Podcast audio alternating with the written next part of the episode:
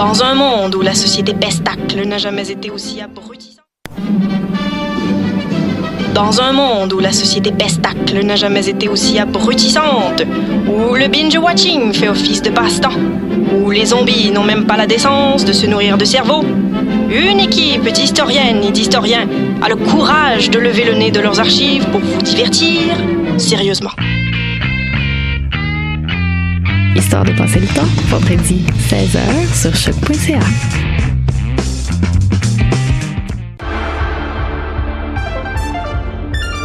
Cinéma, jeux vidéo, télé, bande dessinée, littérature. Chaque semaine, les Amazones se réunissent pour discuter geekness avec un regard féministe et un panel pas comme les autres. Parce que la culture geek, c'est pas juste un boys club. Rejoignez-nous tous les mercredis dès 11h sur choc.ca. Jennifer Lopez est une chanteuse d'origine portoricaine très populaire de la fin des années 90. Les chances de la voir en spectacle à Gatineau sont d'environ 1 sur 1 million.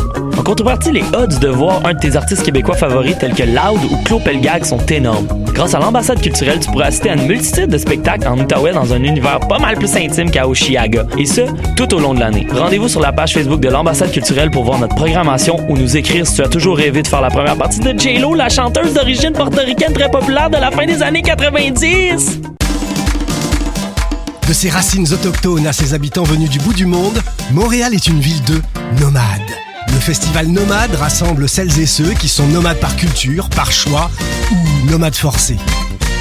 Musique, cinéma, gastronomie, pendant trois mois, jusqu'en décembre, le festival Nomade fête ses 10 ans. Suivez la programmation sur le www.lacaima.ca, k h a i m a slash festival-nomade. Podcast, musique, nouvelles. Vous écoutez choc.ca.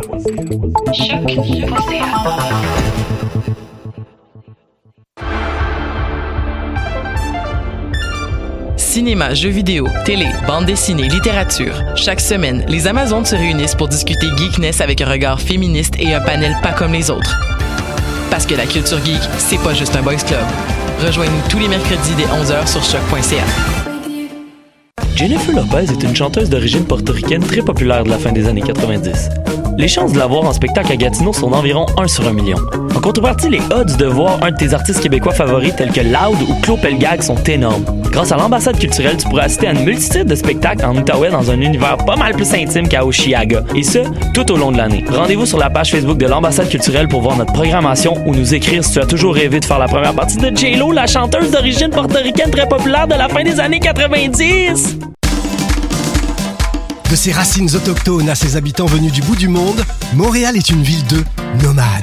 Le festival Nomade rassemble celles et ceux qui sont nomades par culture, par choix ou nomades forcés.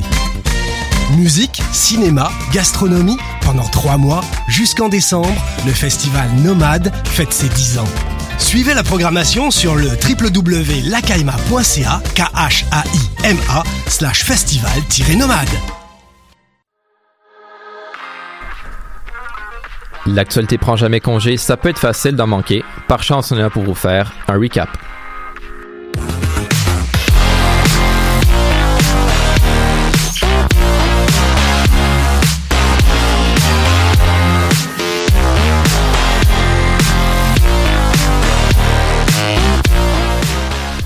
Bonjour tout le monde, bienvenue à cette nouvelle édition du Recap, émission dans laquelle, je vous le rappelle, on se donne pour mission chaque semaine de passer de l'actualité au pain de fin pour vous faire un petit récapitulatif des nouvelles les plus marquantes des sept derniers jours. Aujourd'hui, je suis accompagné de Nina.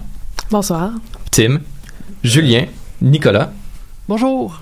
Et moi, c'est Florian, et puis je vous annonce aujourd'hui qu'on a encore une fois des sujets très intéressants pour vous en cette édition du 12 novembre. On vous parle des élections de mi-mandat, de la marche pour l'environnement, de littérature québécoise aussi.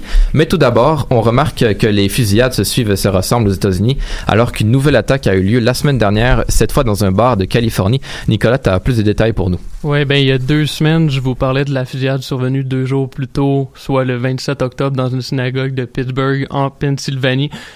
Mais encore une fois, cette semaine, je vous parle d'une autre fusillade, d'une autre fusillade, celle de Thousand Oaks dans un bar de la Californie. Mercredi soir, 12 personnes ont perdu la vie lors d'une fête étudiante lorsqu'un tireur a fait feu sur la foule. Yann David Lance s'est présenté sur les lieux avec un pistolet semi-automatique de calibre 45. L'homme de 28 ans est un ancien soldat de la marine américaine qui était euh, connu des policiers. Comme j'ai dit, ce sont 12 personnes qui ont trouvé la mort. Il y a également 21 personnes qui sont blessées et un, policier pardon, qui est mort lors d'un échange de coups de feu avec le tireur qui s'est par la suite suicidé. Son décès a été confirmé à l'hôpital. Comme j'ai dit, encore une fusillade de trop, je le mentionnais dans ma chronique du 29 octobre dernier, parce qu'à chaque fusillade, c'est une autre de trop, et tant et aussi longtemps qu'il n'y aura pas de mesures prises à l'égard de la possession d'armes à feu aux États-Unis, les Américains ne cesseront jamais de se remettre d'une tragédie. C'est vraiment triste à dire, mais lorsqu'une se termine, c'est une autre qui commence. Nous voilà donc moins de deux semaines plus tard avec une autre tragédie. Chaque fois, on dit que c'est assez, qu'il faut changer. Chaque fois, on dit que la prochaine fusillade sera celle de trop. Chaque fois, on pense que certaines personnes finiront enfin par comprendre qu'il faut resserrer le contrôle des armes à feu aux États-Unis. Mais est-ce qu'on se sent en sécurité? Que ce soit dans un bar, un concert ou encore dans un lieu religieux, ce sont des endroits qu'on s'attend pas à vivre une tragédie de la sorte. Au Québec, on n'est pas plus protégé. On se rappelle les tragédies de l'école polytechnique et du collège Dawson dans les dernières décennies. N'oublions pas ce qui s'est produit également dans une mosquée de Québec il y a bientôt deux ans. Oui, le contexte est différent et les lois autour du port des armes à feu sont très différentes entre le Québec et les États-Unis. Malgré tout, après chaque fusillade, le sentiment de sécurité semble disparaître tranquillement. Parce qu'après tout, ce sont des personnes susceptibles de commettre un acte irréparable à l'aide d'armes à feu, ben, il y en a pas juste chez nos voisins du Sud, il y en a ici aussi. Et avec tout ce qui se passe autour de nous, c'est impossible de rester indifférent parce que peu importe qui on est, où on est, on est tous des humains. Ce genre de tragédie-là nous touche énormément. Au nom de tout le monde ici en studio, euh, je dirige nos pensées aux familles et aux amis des victimes. J'espère sincèrement que c'est la dernière fois que je ferai une chronique sur une fusillade parce que cette violence, ben, ça doit cesser. Absolument. Puis le débat des armes à feu, qui est évidemment un débat qui fait rage depuis ben, quasiment toujours aux États-Unis et dont on parle beaucoup euh, ces temps-ci. Justement, on reste aux États-Unis alors que ben, l'équipe du Recap et Tim tout particulièrement attendait avec impatience la soirée des élections de mi-mandat. Euh, les résultats ont fait des heureux et des malheureux. De plus, ouais, c'est ça. Les résultats ont fait des heureux et des malheureux. Tim, tu nous fais un petit compte rendu des résultats électoraux. Oui, mais en fait, comme j'ai mentionné la semaine dernière, les élections mi-mandat ont eu lieu mardi dernier. Puis les prédictions que j'avais mentionnées en ondes, ben, se sont avérées assez justes. Parce que, en fait, les démocrates ont pris le contrôle de la Chambre des représentants et les républicains ont gardé le Sénat. En fait, pour la Chambre des représentants, c'est confirmé parce que les démocrates ont présentement 228 sièges sur 435. Comme ils ont besoin de 218 pour avoir la majorité, ben, on se rend compte que c'est pas mal fait pour les républicains au Sénat, ben même si les résultats sont pas tous donnés, on sait que les républicains ont déjà 51 sénateurs. Ça en prenait 50 plus 1 pour avoir la majorité, donc on sait qu'ils sont corrects à ce niveau-là. Parce que dans certains États, dans certaines élections, il y a des procédures de recomptage, c'est pas tout à fait fini, il y a des controverses. On pense entre autres en Floride. Les deux partis, tant les démocrates que les républicains, s'accusent mutuellement d'avoir triché lors de l'élection la situation en tant que telle pourrait faire d'une le portrait d'une chronique à elle tout seul. donc j'invite les auditeurs et mes collègues à regarder cette situation-là. C'est très intéressant, mais très très très complexe. Absolument, oui. Donc, ce que ça fait, c'est que le Congrès américain est divisé à la suite des élections de mi-mandat de mardi dernier. les impacts sur la société de nos voisins du Sud pourraient être assez grands. Parce que quand on pense aux gains des démocrates dans la Chambre des représentants, ce que ça veut dire, c'est qu'ils ont beaucoup plus d'outils pour enquêter sur le président Donald Trump. On pense notamment sur les comptes de taxes cachés, j'avais fait une chronique là-dessus, les allégations de fraude financière à son endroit, la possible collusion avec la Russie lors de l'élection 2016. Euh, à peu près toutes les chroniques, les controverses de Donald Trump pourront être enquêtées par les démocrates et forcer le président et ses fondations, ses alliés à donner des documents jusque-là gardés secrets. Les républicains, eux, avec le Sénat, qui risque d'être un peu plus fort qu'il l'était avant l'élection, ils ont une plus grande marge de manœuvre pour les choses qui se passent au Sénat, notamment le choix des juges. On en a parlé dernièrement avec l'histoire du juge Brett Kavanaugh. si vous avez eu des mauvaises impressions avec ce cas-là, le choc pourrait être assez brutal parce que les républicains ont moins de bâtons dans les roues pour nommer des gens encore plus conservateurs et peut-être même peut-être pas plus controversés à cause de l'histoire autour du juge Brett Kavanaugh, mais certainement plus conservateurs. Donc, les effets sur la société américaine, s'il y a des juges de la Cour fédérale, la Cour suprême prennent leur retraite, pourraient être assez grands. Et au niveau législatif pur, ben, le, on risque d'avoir le droit à une paralysie aux États-Unis carrément, parce que le Congrès américain est divisé en deux. Puis il faut que les lois législatives passent dans les deux chambres pour être approuvées, en plus du veto du président.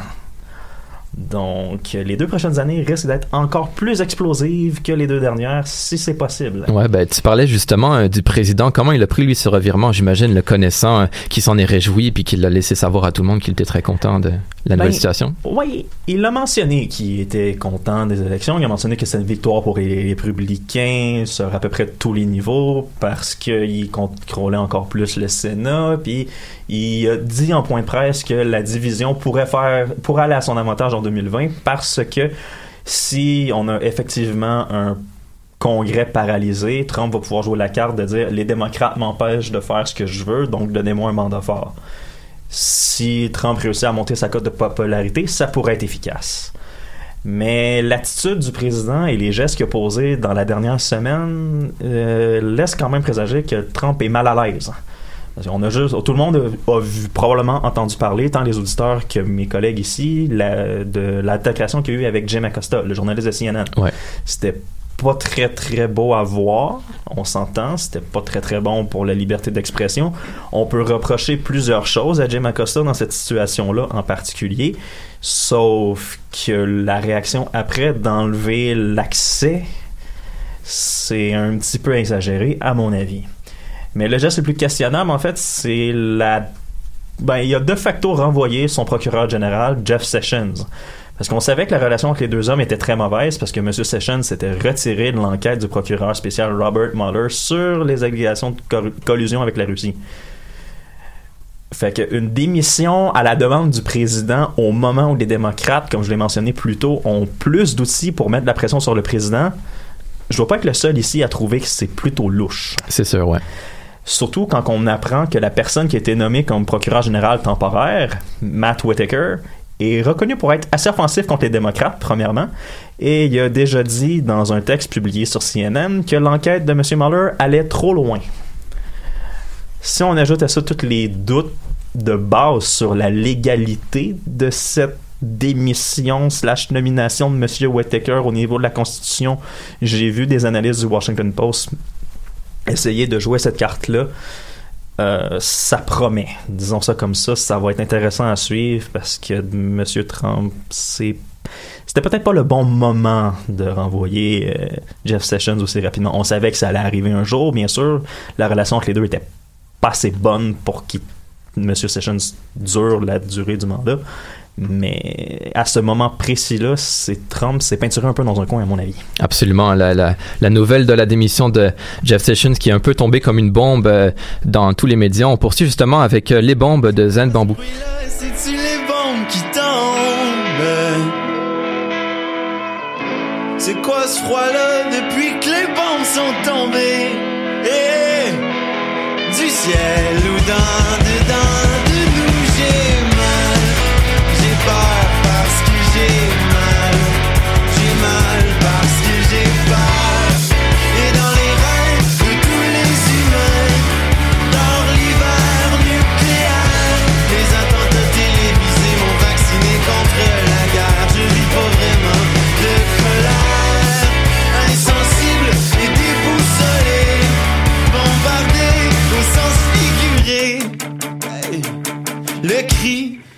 tous les rats.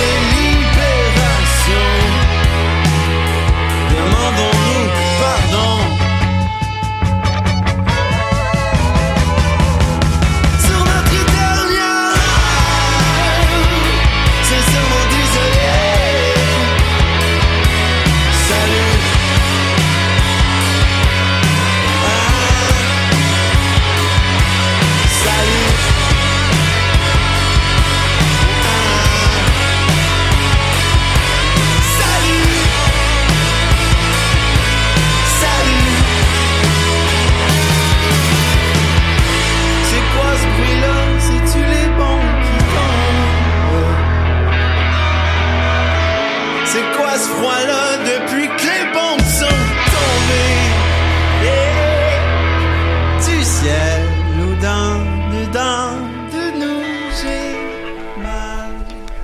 On est de retour au recap et là, grâce à Tim, ben, on a maintenant une meilleure idée euh, des répercussions des élections de mi-mandat sur la gouvernance des États-Unis, mais la soirée aussi été marquante à plusieurs autres égards. Il y a Bruno qui joint à nous euh, dans le studio puis qui va nous expliquer euh, en fait en quoi les en- sur, quels autres, sur quels autres aspects, oui, ces élections passeront à l'histoire. Merci beaucoup, Florian. Alors, ces élections de mi-mandat sont historiques, mais surtout pour les minorités. Les minorités aux États-Unis sont maintenant représentées plus que jamais auparavant au Congrès. Les Autochtones, les LGBTQ+, les femmes musulmanes et les femmes sont mieux représentées dans la plus grande démocratie au monde, mais seulement au Congrès. Car au Sénat, le nombre de femmes sénatrices est resté à 23 et le restera nonobstant les élections à être confirmées, comme au Missouri, où un deuxième tour aura lieu. Pour la première fois dans l'histoire américaine, deux musulmanes ont été élus au Congrès. Il s'agit de Rachida Talik et Tiban Omar. L'importance de ces élections est une même incroyable. À l'ère de Trump, où le président fait des mesures pour limiter l'im- l'immigration de pays à forte proportion musulmane, et l'élection de ces deux femmes est une est un électrochoc pour tous les tenants de l'islamophobie, car ces deux femmes n'ont clairement pas été élues juste par des musulmans, mais par des électeurs de multiples confessions. Même la cause palestinienne sera plus entendue au Congrès, car l'une de ces deux représentantes connaît cette réalité à cause de sa famille. Mais l'impact qu'elle pourra avoir sur les décisions internationales sera tout de même limité, même réduit à néant. C'est aussi la première fois que des femmes autochtones seront au Congrès. Là aussi, la multiplicité de la nation américaine est représentée. Malheureusement, là aussi, ils auront un relent médiatique, fort certainement, mais peu de force sur les choix décisionnels. Tout de même, leur présence légitimise grandement le processus politique américain. Et le Congrès aussi. Le regard différencié apportera beaucoup lors des commissions au Congrès, car les hommes blancs ne connaissent pas la pauvreté. A même dit la représentante Deb Allen, l'une des deux femmes autochtones élues, qui est représentante du Nouveau-Mexique. C'est aussi une élection historique pour les LGBTQ+. Pour la première fois, un homme ouvertement gay sera gouverneur d'un État, Jared Polis. Il faudra rappeler que l'État du Colorado, que Jared Polis sera le gouverneur, en 1992, il y a à peu près 25 ans, prohibait encore l'homosexualité. Il n'y a pas si longtemps que ça, une dizaine d'années, le mariage entre personnes de même sexe était interdit. La gouverneure de l'Oregon, Kate Brown, bisexuelle, qui était déjà élue, a réussi aussi à être élue mardi à son poste à la tête de l'exécutif de l'État. Mais la plus grande déception pour les militants LGBTQ+, fut la défaite de Christine Alquist. La candidate transgenre qui se représentait au Vermont pour le poste de gouverneur a été battue par le gouverneur républicain. Et si la tendance se maintient, une première bisexuelle sera élue au Sénat, en Arizona, à la personne de cinéma euh, qui remplacera le siège de feu John McCain. Donc, sur 20 candidats des minorités sexuelles, 8 seraient élus ou en voie d'être élus. C'est donc une avancée importante.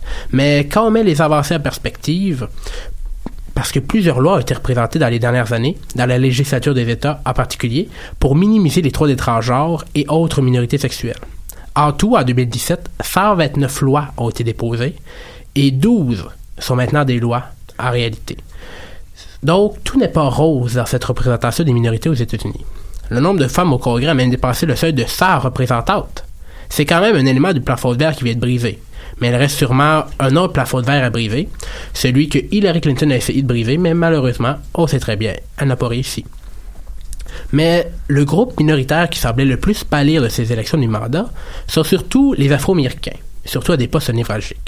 Stacey Abrams, forte du succès de nul autre qu'Oprah Winfrey, voulait devenir la première gouverneure afro-américaine de l'État ségrégationniste de la Géorgie. Malgré tout, elle a perdu, mais, elle a perdu son pari. Malgré plusieurs attaques belliqueuses à son endroit, lors d'appels robo- robotisés faits apparemment par ses adversaires.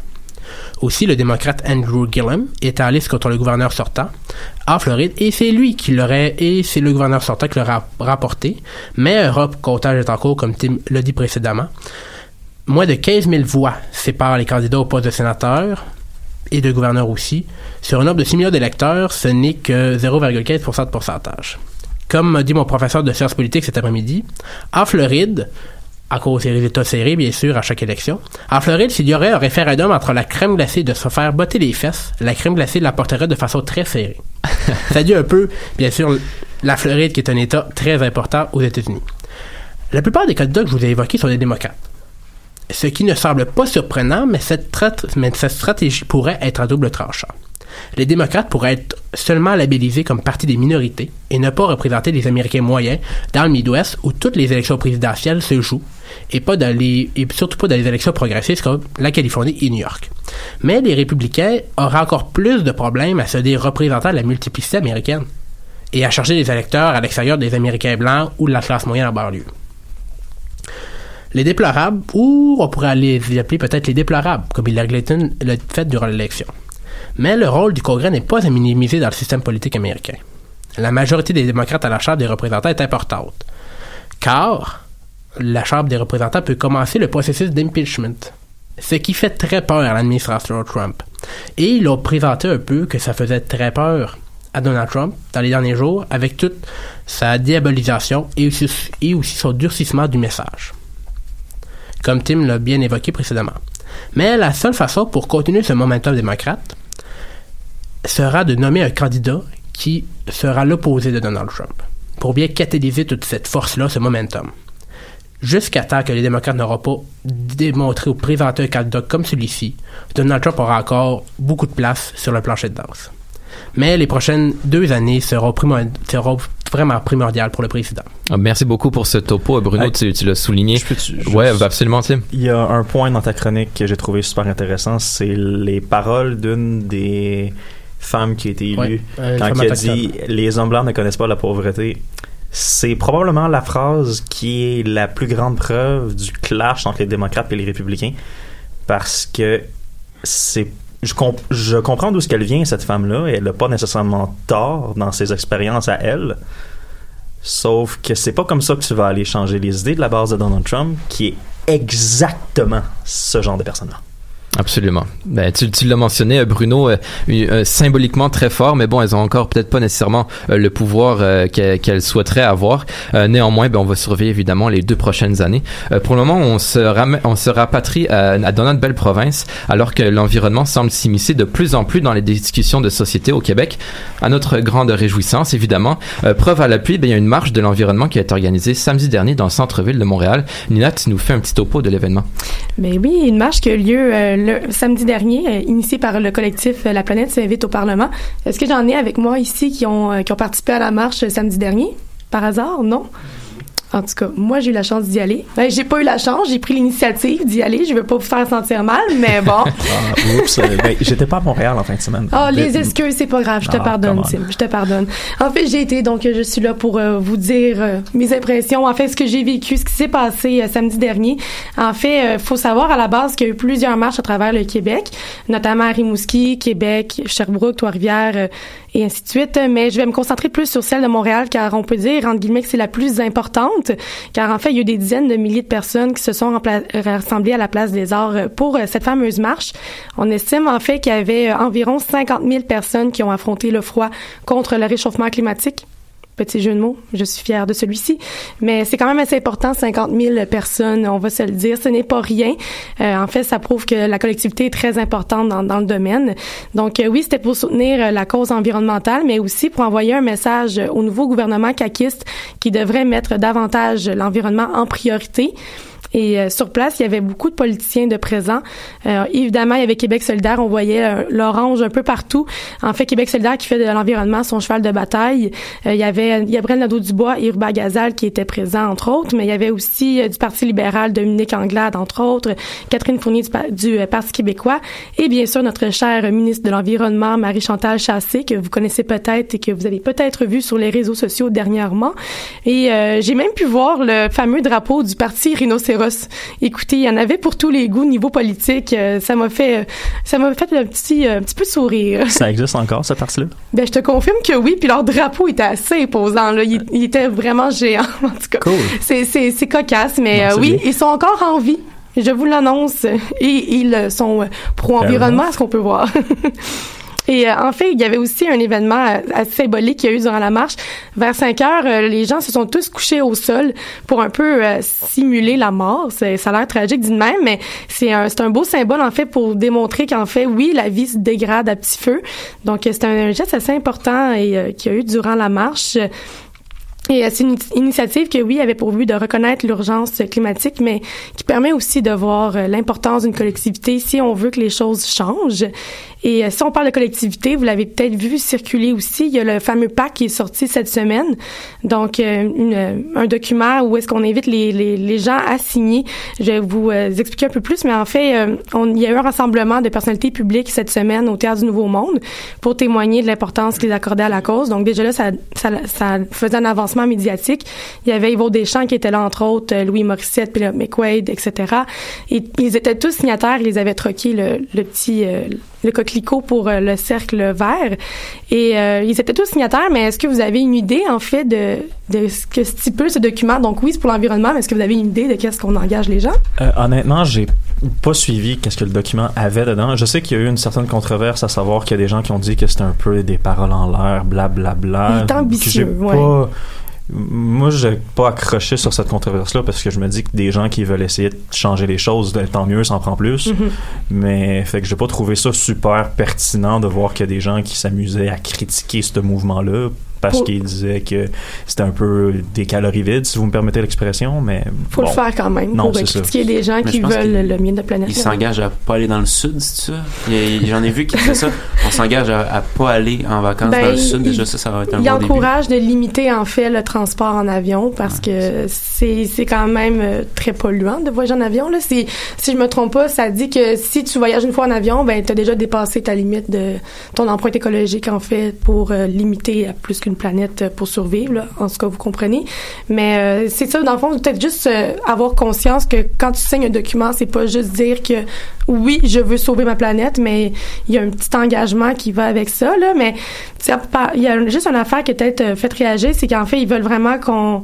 Attends, je je me sais plus les mots exacts, là, mais ils il commencent le document en citant le, le secrétaire général des Nations Unies qui dit, dans le fond, que deux, qu'on a deux ans pour agir sous peine de conséquences désastreuses. Donc, c'est assez alarmant, mais je pense que c'est quand même un peu nécessaire. Mais bon, c'est un document qui engage, en fait, les signataires, les signataires à faire leur part pour les prochaines années. Mais ça, c'est vraiment dans les deux prochaines années en vue du sommet mondial sur le climat en 2020. Donc, c'est très, c'est très rapide ce qu'on invite les gens à faire. Mais ils nous demandent pas l'impossible pour autant. C'est simplement pour des petits gestes du quotidien pour sauver notre planète. Mais ce qui est ambitieux, en fait, c'est qu'ils veulent diriger notre monde vers un monde sans carbone. Donc, c'est peut-être ça qui est très, qui est très intense pour les gens qui sont un peu réticents à l'idée. Mais bon, on peut en parler.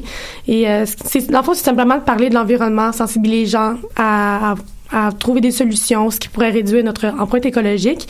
Et euh, tout comme la marche de samedi, en fait, le PAC lance un appel sur euh, au gouvernement, en fait, car malgré nos gestes individuels, ben la politique a un poids énorme et les actes et les décisions de la CAC euh, sont incontournables là-dedans. Donc, euh, on peut voir euh, dans le document, vous pouvez aller visiter. Je vais pas tous les nommer, mais il y a une dizaine de points sur euh, des choses qu'on invite au, à la CAC de faire pour qu'on soit un Québec plus vert.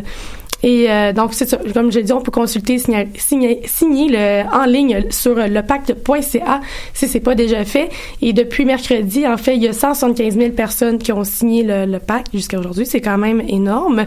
Et euh, en fait, les promoteurs visent le million de, de, de signatures parce qu'on veut que le Québec soit un modèle de changement et de collectivité pour une planète plus verte. Absolument, merci beaucoup pour ce petit euh, récap, euh, Nina. On aura d'ailleurs l'occasion d'en reparler euh, plus en détail, ben, plus en détail, mais de savoir ce qu'on en pense autour de la, table de ce fameux pacte.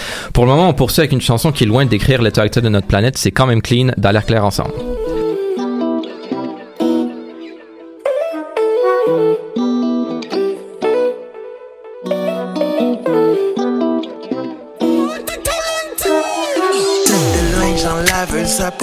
Sort quand même clean. Job principal, plan B, même clean. Derrière des animaux, quelques secondes.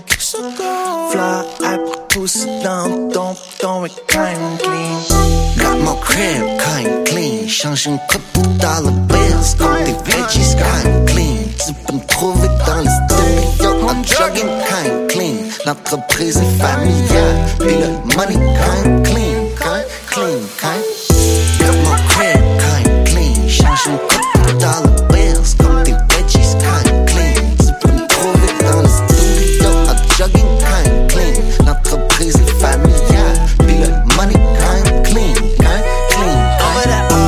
S'en va faire nos devoirs. On va dehors, ça fait plaisir de voir. Ça faisait un bout quand t'es pas venu au lac, ben au Saguenay-Yard. On a changé, tu peux voir. On a changé porte, changé linge, changé cap, changé d'accessoires. 1000 piastres dans mon compte. À soir, on get bent dans un aftershave. Polo blanc, nouveau Jays, fresh fade, pis des nouveaux blades. Pour t'es rare comme un X-ray, ça par rapport, c'est le best date. Tout le monde chill Puisque je sors de l'escalier avec mon Got my crib kind clean. Change une couple dollar bills. Comme des veggies kind clean. Tu peux me trouver dans les studios. I'm jogging kind clean. L'entreprise est familiale. Puis le money kind clean. Kind clean. Kind. On y va! J'vole pas, j'vole pas, j'vole pas, j'vole pas, j'vole pas, j'v'laime pas. Max down pour les plans, quand même down pour un steak à l'import. Mon flow dog dit garder ça real, real, c'est ton frère des real ventes. Mais le nom du rap, c'est pas l'île d'Orléans, l'île lol, ben l'île pente. Non, un gars, pas son pic, il était sans papier, écrit ça sur le dos comme du pic, mais c'est quand même. L'endroit où tu vas quand tes yeux clignent. Chicken old ovni qu'on. Eat some, et là, c'en est pas la hank. Pour la monnaie, on est ben, soit l'on reste propre. Au milieu des guenilles, on est mad, quand le paysage donne des volets clairs, frère, rentre dans le volume. Y'a comme un feeling de moisson, on n'est pas venu à moitié. Donc pas oui, c'est un poisson. J'promène les villes, puis la région, Facker Inc. Shout out moi fan. Non, non, sur nos papiers d'identité, baptisé, confirmé.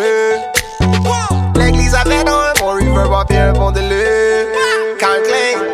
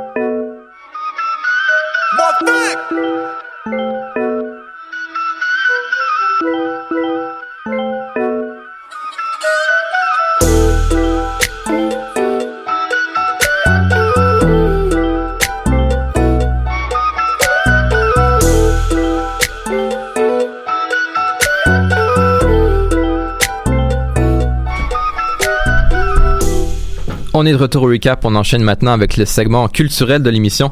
Laurence, c'est à ton tour de nous faire notre- ton fameux récap culturel. De quoi tu nous parles cette semaine? Mon fameux. J'aime ça savoir qu'il est déjà fameux. Ça me fait vraiment, vraiment plaisir. C'est rendu une tradition, là. Écoute. Ben, j'aime ça. C'est comme ça que ça parle, les belles traditions, hein. Ça, la dinde à Noël, moi, je pense que c'est l'équivalent. Mais bon, ouais. on verra bien quand même rendu à la fin décembre. Fait que tout d'abord, euh, je sais pas si vous saviez, euh, messieurs et madame, mais on est en plein dans la saison des prix littéraires. En fait, je l'ai déjà abordé dans quelques-unes des autres, euh, des autres recaps culturels que j'ai fait. Mais là, euh, cette semaine, euh, c'était, c'était une pléthore, c'était une pluie. On lançait les trophées à bouche que veux-tu? Mais tout d'abord, un premier prix auquel je me suis intéressée, c'est le prix de la critique ACBD. En fait, il s'agit d'un prix qu'on connaît pas beaucoup. Moi-même, j'en avais jamais entendu parler avant de lire euh, l'article du Devoir. Puis en fait, c'est le prix de la critique de la bande dessinée québécoise. Donc en plus, le 9e art, on le met un petit peu de l'avant. ACBD, ça signifie Association des critiques et journalistes de bande dessinée.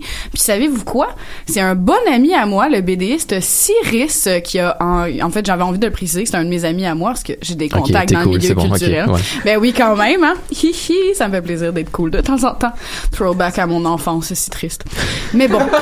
Donc, le BDiste Cyrus, qui a été nommé vainqueur après une lutte plutôt serrée entre deux ouvrages, avec deux autres ouvrages, en fait, qui ont été vraiment bien appréciés par la critique. Euh, C'est-à-dire, moi aussi, je voulais l'emporter de Julie Delporte et White Horse, deuxième partie de Samuel Quentin. Donc, une lutte vraiment, vraiment super serrée. Et pourtant, c'est l'ouvrage Vogue la valise l'intégrale qui a tout raflé. Je l'ai eu en entrevue cet après-midi, en fait, euh, pour votre bénéfice, messieurs et madame, où je lui ai demandé de me confier ses réactions face à l'obtention de ce prix-là.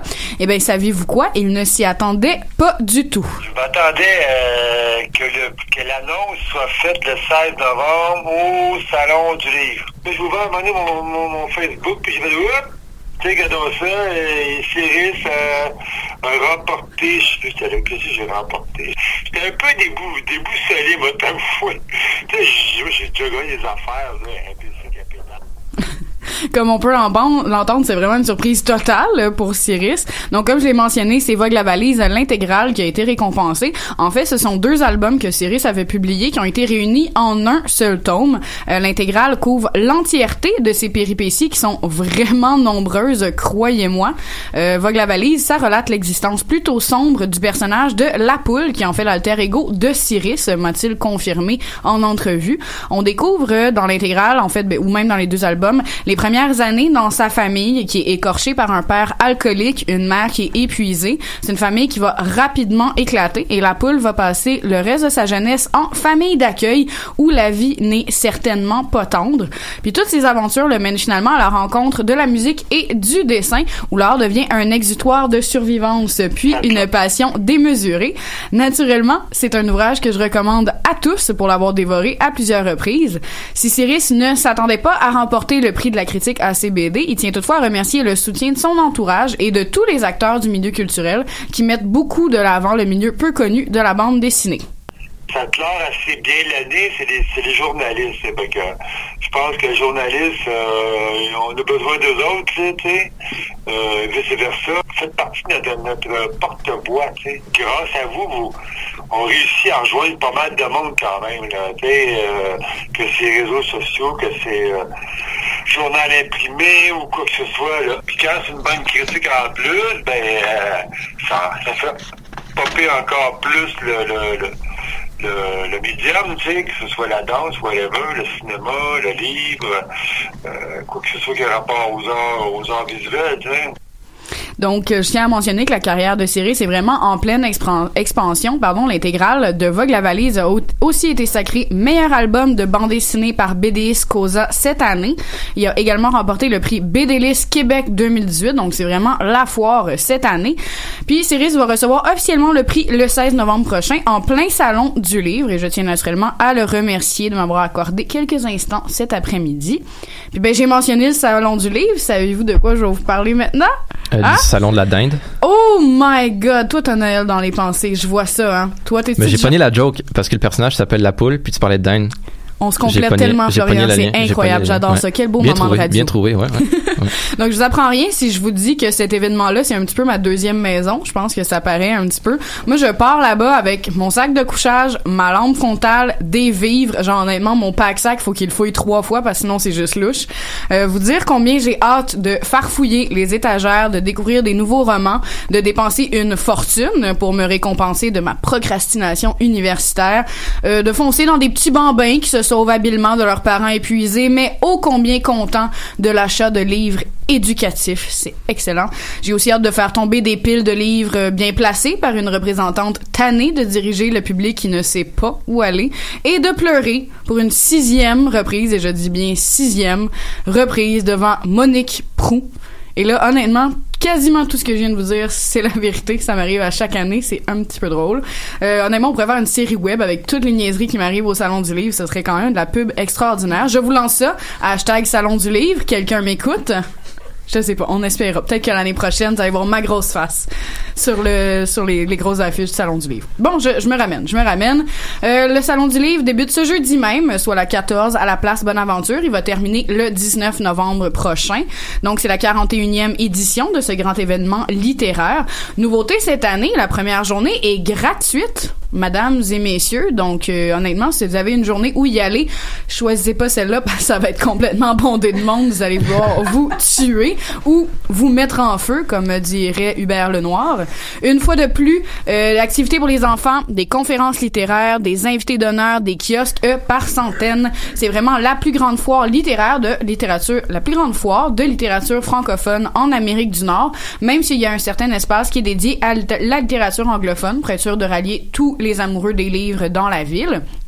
Autre nouveauté cette année, Olivier Goujon a remplacé Francine Blois au poste de directeur général. Elle avait occupé les fonctions pendant 32 ans. C'est quand même vraiment beaucoup pour un salon du livre. Euh, Olivier Goujon a travaillé longtemps au sein des éditions Ulysse, donc on peut dire qu'il sait un petit peu qu'est-ce qu'il s'en va faire là-bas. Il a seulement eu quatre mois pour préparer la 41e édition. Il a cherché à amener un vent de fraîcheur qui ne garde pas beaucoup les livres à l'abri de la grande tornade technologique. Mais donc, je vous encourage à y aller en grand nombre parce que, comme ils disent à Radio-Canada, plus on est de fous, plus on lit. Merci, merci Bravo, Florian. bravo. Si vous aviez vu, chers auditeurs, j'espère que vous regardez à la caméra parce que les visages étaient si tristes face à ma blague. Mais c'est pas grave, je poursuis, je poursuis, je ne lâche pas. Puis là, un petit segment, une nouvelle en bref. Ça me tentait pas de trop m'étendre, comme d'habitude. Donc, petite nouvelle en bref, on, est, on reste dans les prix littéraires. À l'international, Nicolas Mathieu s'est vu décerner le Goncourt pour leurs enfants après eux. Le Goncourt, c'est quand même le prix littéraire le plus prestigieux du monde francophone. Alors, on le félicite, je l'applaudis délicatement. Le prix Médicis a été remis à Pierre Guyotta pour son livre Idiotie. Raphaël Rupert est le lauréat du prix de Flore pour Anatomie de l'amant de ma femme.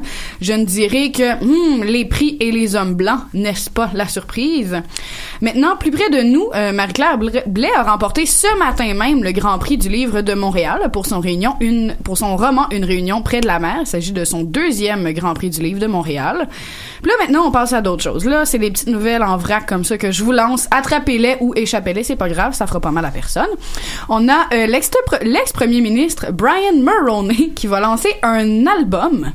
Oui, oui, je vois vos visages défaits en ce moment. Il n'y a pas que les anciens joueurs de hockey les pilotes de course qui s'essaient à ce genre de choses.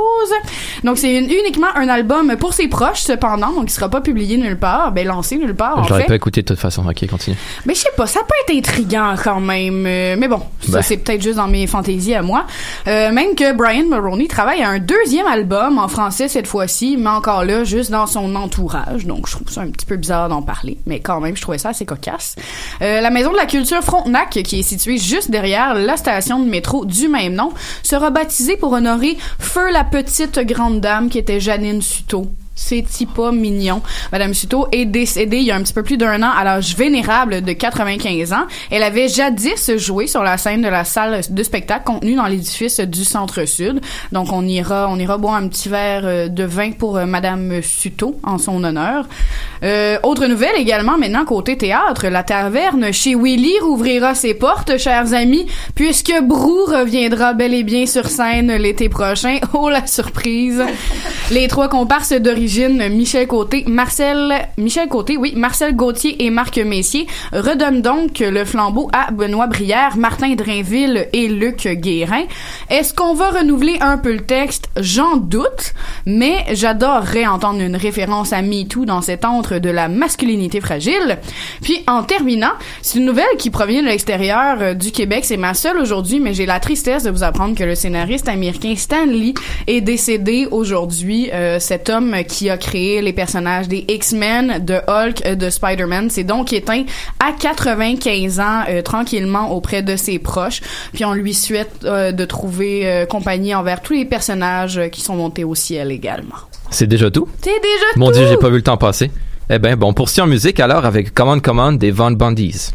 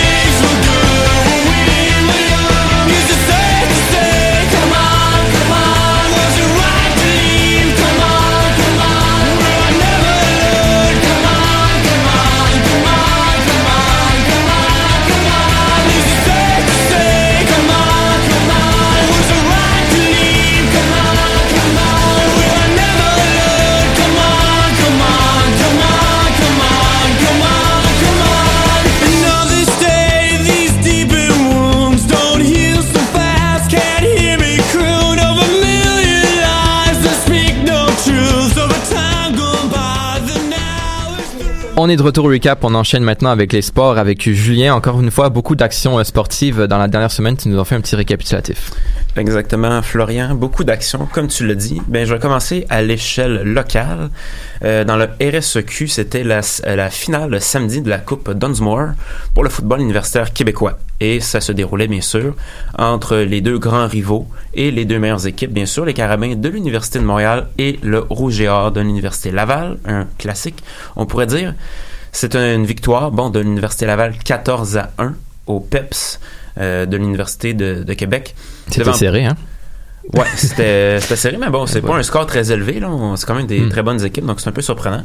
Bon, ça s'est déroulé devant un peu plus Conditions de... météo ont probablement joué, on s'entend là. Ouais, c'est sûr, ça c'est évident. Euh, C'était la 15e Coupe Dunsmore de, l'histoire du Rouge de l'Université Laval. Malgré le peu de points qui ont été inscrits, le seul touché du match a été matière à controverse. Euh, malgré un retour d'échappée de 77 verges, les genoux d'Adam Auclair, donc le joueur qui a euh, pris le ballon et fait le toucher, semblaient être au sol quand il a recouvert le ballon. Et dans cette situation-là, ben, il aurait dû avoir un sifflet, un arrêt de jeu et donc pas de toucher.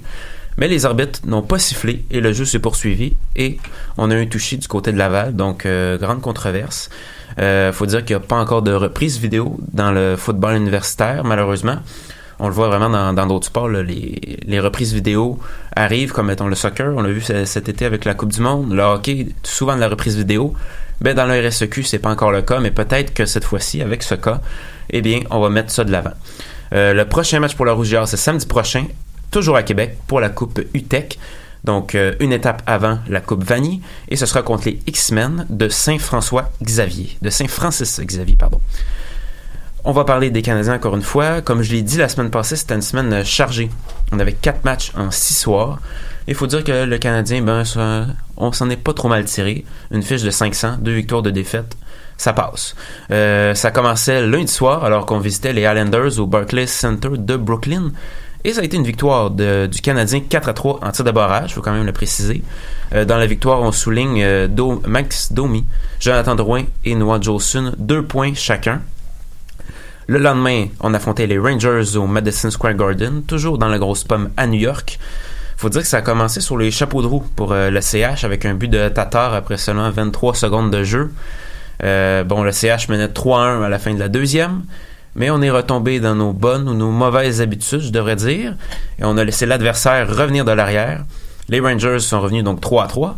Le score a quand même duré jusque dans les dernières minutes, avant que les Rangers marquent deux buts en moins de une minute. Euh, ça aussi, on voit ça souvent avec le Canadien. Et justement, un de ces deux buts-là, c'est Neil Pionk qui a traversé toute la patinoire et qui est arrivé devant Price, a fait une, feinte. Donc Price euh, a eu vraiment de la misère cette soirée-là. Et ce but-là, c'était un très beau but, mais ça témoigne des faiblesses de Carey Price. Les Rangers ont gagné 5 à 3. Euh, comme j'ai dit, ça n'a vraiment pas été facile pour Price. 5 buts accordés sur 32 tirs. Le match suivant, jeudi, contre Buffalo, ça a encore été difficile pour Carey Price. Vraiment un début de saison assez compliqué pour lui. 6 buts accordés sur 31 tirs. Ça, ça a donné un pourcentage d'arrêt de 806, ce qui est assez pitoyable. Euh, le CH est incliné en prolongation 6 à 5 dans un match, on peut dire, euh, de fou. Je sais pas qui, l'a vu ici, mais ça a vraiment été un match de fou. Euh, C'était 3 à 3 après une période déjà, donc 6 buts en 20 minutes, c'est quelque chose. C'est finalement Rasmus Ristolainen qui a inscrit le but vainqueur en prolongation sur un tir un tir puissant, mais quand même de loin. C'était avant le sac des mises en jeu, donc euh, c'était un peu, comme on dit dans le jargon du hockey, un ballon de plage que, que Price aurait dû arrêter, mais malheureusement, ça n'a pas été le cas. Et donc, samedi, contre les Golden Knights, eh bien, Carey Price était sur le banc, était réserviste, c'est Antiniemi qui gardait la cage du CH. Ça marquait justement le retour de l'ancien capitaine Max Pacioretty. On sait, il est revenu de blessure un peu plus tôt dans la semaine et faisait son retour au jeu. On l'a donc salué euh, dans une petite euh, cérémonie très sobre et très respectueuse, comme le CH en a l'habitude. Ça a commencé assez euh, raide pour le Canadien. C'était 2-0 pour Las Vegas. Finalement, le Canadien est revenu de l'arrière. C'est le match est terminé 5 à 4. Deux buts d'Andrew Shaw. Donc on a vu vraiment l'Andrew Shaw des, Blackhawks de Chicago, l'Andrew Shaw des Beaux Jours. Deux points aussi pour Kotkaniemi, dont son troisième but de la saison. Deux passes encore pour Max Domi, qui totalise 21 points en 17 matchs. Et ça, ça le place parmi les meilleurs marqueurs, les meilleurs pointeurs de la ligue, il faut quand même le mentionner. 9 tirs pour Pacioretty, mais aucun but, aucun point. Ça témoigne lui aussi de son lent début de saison, assez difficile. Et on a aussi euh, souligné la carrière de Thomas Plekanec. On le sait, bon, plus tôt dans la semaine, il avait été soumis au balotage. C'était un peu, un euh, une procédure à l'amiable avec le Canadien et on a souligné euh, sa très belle carrière, sa longue carrière avec le Canadien avec un hommage aussi. Pendant la rencontre, on le voyait, il était aux côtés de son bon ami Marc Bergevin. Euh, le tricolore amorce donc un voyage de trois matchs cette semaine dans l'Ouest canadien.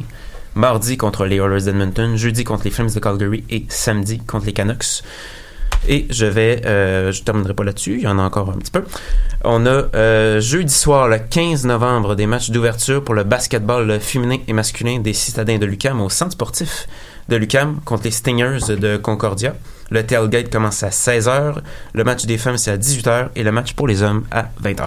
OK, merci beaucoup pour ce récap sportif, euh, Julien. On poursuit maintenant avec la discussion de la semaine. On va revenir un peu sur la chronique de Nina, euh, plus, plus précisément sur le pacte, ce fameux ben, pacte hein, qui a été signé avec parmi, ben, qui a été mis de l'avant plutôt par de nombreuses figures du milieu culturel québécois. bon, évidemment, il y a eu des commentaires, certains qui voyaient un peu, ben, justement, qui voyaient du flou, hein, plutôt. Euh, pas beaucoup de sérieux. On a fait un petit retour autour de la table, voir ce qu'on en pense. Ben, toi, Nina, vu que tu en as parlé, euh, t'as, t'as, t'as, Hein? tu vois ce que je veux dire? Si tu veux, tu peux finir ta question, Ok. mais je peux continuer si tu veux. Ben, mais je vais te laisser continuer, tiens. Fait. Ouais. Moi, c'est, moi, j'ai juste soulevé l'idée de base que je trouve que c'est important de simplement lire le document avant de le signer, parce que je pense qu'il y a beaucoup qui ont fait ça. Ils ont même partagé leur photo de profil sur Facebook. Je sais vous avez remarqué. Tu sais, des gens qui montraient fièrement, je signe, puis envoient l'environnement, mais en tant que tel, ils voyaient pas vraiment ce qu'ils signaient, parce qu'en tant que tel, si on signe quelque chose, qu'il y a un, document qui se cache derrière. Puis ce qui, dans le fond, faut quand même ça, ça correspondre un peu à ce que le document dit. Puis je l'ai pas devant moi, là, malheureusement, mais en tant que tel, je pense quand même que ça demande un, un engagement particulier. Donc oui, dans les petits gestes, mais en tant que tel, il faut que ce soit réalisable. Oui, il, il précise, je me souviens quand je l'ai lu, il disait faut toujours que ça reste dans la mesure du possible. On va pas vous demander l'impossible, mais en tant que tel, quand, quand ça dit de réduire le- le l'effet de serre avec euh, les avions, les voyages, en avion, si c'est une personne qui va voyager 3, 4, 5 fois par année, puis que tu signes le pacte sans trop nécessairement comprendre l'impact que ça a sur ton empreinte écologique, c'est là que ça a un problème, par exemple. Tu sais, mais il y avait Bruno qui en parlait aussi durant la pause, puis je pense que c'est quand même assez important ce que tu soulevais, là, si tu veux en parler. Ben, c'est que le pacte, c'est un, c'est une chose que tu fais normalement que tu enlèves dans tes habitudes de vie. Donc, mettons que tu manges, euh, je sais pas, de la viande rouge à peu près cinq fois par semaine, tu vas manger un repas de moins. C'est clair que politiquement, euh, quand François Champagne va arriver avec ça devant François Legault, il va lui dire, bah, ben, j'ai 150 000 personnes qui ont signé ça. 150 000 personnes, c'est à peu- 175 000 à la date. 175 000 Ah. jusqu'à maintenant. Mais s'il arrive avec un million, ça c'est un huitième de la population du Québec qui dit je prends l'environnement à cœur. Bon, ben François Legault peut pas faire politiquement faire ah ben cet enjeu-là n'existe pas.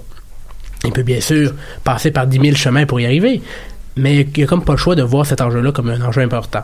Mais l'hypocrisie qu'il pourrait avoir là-dedans, c'est que ce sont des gens privilégiés qui euh, qu'on n'a pas vraiment qu'est-ce qu'ils vont faire comme choix.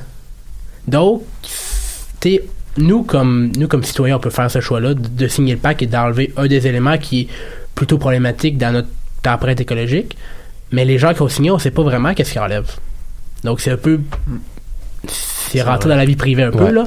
Mais c'est quand même, ça serait pas intéressant à savoir. Mais c'est ce qu'ils vont le faire aussi. C'est toutes vrai, les ouais. gens que je vois sur mon Facebook qui ont partagé leur photo de profil en disant Ah, j'ai signé. Est-ce que tu vas vraiment réduire ta consommation de viande? Est-ce que tu vas vraiment moins utiliser ta voiture C'est en fait c'est que j'ai j'ai juste peur que ce soit un peu des paroles en l'air que les gens se proclament pro environnement, mais est-ce qu'ils vont est-ce que vous avez lu les mesures qui sont possibles? Est-ce que vous allez les faire aussi? C'est plus ça le problème. C'est ça, je pense que de, de signer quelque chose, c'est facile à faire, mais de, de passer de la parole aux actes, c'est quelque chose de complètement différent. Exactement. Puis est-ce que c'est 175 000 personnes, je pense, que tu dis, est-ce Ouais. que c'est ces 175 000 personnes-là qui vont faire ces actions-là? Je ne pense pas. Est-ce que Mhm. à ce moment-là, il va y avoir la moitié qui vont le faire? Je le souhaite. Mais justement, je pense qu'il faut faire attention entre signer et faire des actions pour de bon. c'est déjà des déjà des, des paroles en l'air moi je trouve parce que tu sais je suis complètement d'accord avec le, le contenu ça c'est sûr mais le contenant comment on a amené ça je dis tu sais c'est des, des célébrités puis il y en a là-dedans ils ont, comme je le disais un peu tantôt pendant la pause ça- ils ont des baraques de je sais pas combien de, de pieds carrés qui consomment tellement d'énergie il, il roule en, tu sais, je nommerai pas des célébrités en particulier, là, mais bon, on sait à peu près c'est qui. Il y en a qui roulent en VUS Mercedes, des grosses autos de luxe. Comment tu peux venir prôner l'environnement aux gens quand toi-même, t'es même pas capable de suivre ce que tu proposes? Tu peux, tu peux pas, les gens peuvent pas se, se fier à toi, là. Je veux dire, tu sais, les, bo- les, bo- les bottines suivent pas les babines dans ce cas-là. Tu peux pas dire, je veux sauver l'environnement, mais je vais continuer à rouler avec mon gros, euh, mon gros Mercedes. Ça marche pas. Ouais, ben t'a- t'abordes Que je l'aspect. changer aux deux ans aussi. C'est ça, c'est ça. Mais t'abordes, l'aspect des, des personnalités qui sont derrière le parc, justement. Euh, Il y avait, entre autres, Guillaume le Métier Vierge, sais, qui s'est un peu. On sait, il est relié à la marque de Hyundai. Hyundai. Bon, on sait que les constructeurs automobiles essaient de faire un virage un peu écologique, mais bon, c'est peut-être un peu des paroles en l'air de voir des, des personnalités impliquées avec des, des compagnies qui polluent autant. Euh, toi, Tim, qu'est-ce que t'en penses de ça? Ben écoute, euh, c'est sûr que si ton mandat c'est vendre des voitures neuves, ça regarde mal. Qui sont pas totalement électriques non Ben, plus. euh, tout- peu importe ta technologie, Florian. Tu vends des voitures neuves avec des produits borderline neufs ou si c'est en recyclé, c'est déjà moins pire, mais on s'entend. Le plus dommageable pour l'environnement, c'est quand tu vas chercher des matériaux neufs puis que tu les transformes. Ouais. Toi, Laurence, qui est habitué de faire des choses pour avoir l'air cool, est-ce que tu penses que le pacte, c'est juste euh, Ouch, un peu un man. move euh, Non, mais je dis ça, c'est rien contre Pour toi. hein. avoir l'air Ouais. cool. Moi, je vais dire que je suis cool. Merci, Nina. Mon Dieu. J'ai lu en tes pensées. Mais Ben, oui, mettons en une minute, là, tu me résumes ce que tu Ben penses. oui, mais je pense que justement la, la dernière facette qu'on vient d'aborder, c'est une des, de celles qui est le plus importante parce que c'est sûr que l'exemple de Guillaume le Vierge avec Hyundai, c'est quand même assez flagrant, mais au-delà de ça, il y a énormément de gens dans le milieu culturel qui sont impliqués avec des annonceurs. Le trois quarts de leur cachet, souvent, proviennent des annonceurs. Qu'est-ce qui va arriver justement quand on va dire, OK, moi je vais essayer d'être plus écologique, est-ce que les contrats vont s'arrêter où? Est-ce qu'il va y avoir des clauses? Est-ce que les compagnies en tant que telles vont prendre des engagements? On le sait pas. C'est vraiment un gros pari pour certains d'entre eux, mais un gros pari pour les annonceurs aussi. Fait que moi, je pense une belle petite mesure pour l'instant, mais c'est les développements que ça va avoir qu'il va falloir surveiller. Exactement. Euh, tu m'enlèves les mots de la bouche. C'est ce que j'allais dire justement, un dossier à surveiller. Au moins, on en parle, l'environnement. Ça peut être réjouissant, mais bon, quitte à voir que ce soit pas des paroles en l'air, s'assurer qu'il y a du concret là-dedans. C'est ce qui complète euh, pour le moment cette nouvelle édition du Recap. On se revoit la semaine prochaine. D'ici, d'ici là, vous avez peur de manquer quelque chose, ne vous en faites pas, parce qu'on va vous faire un autre recap, même heure, même poste.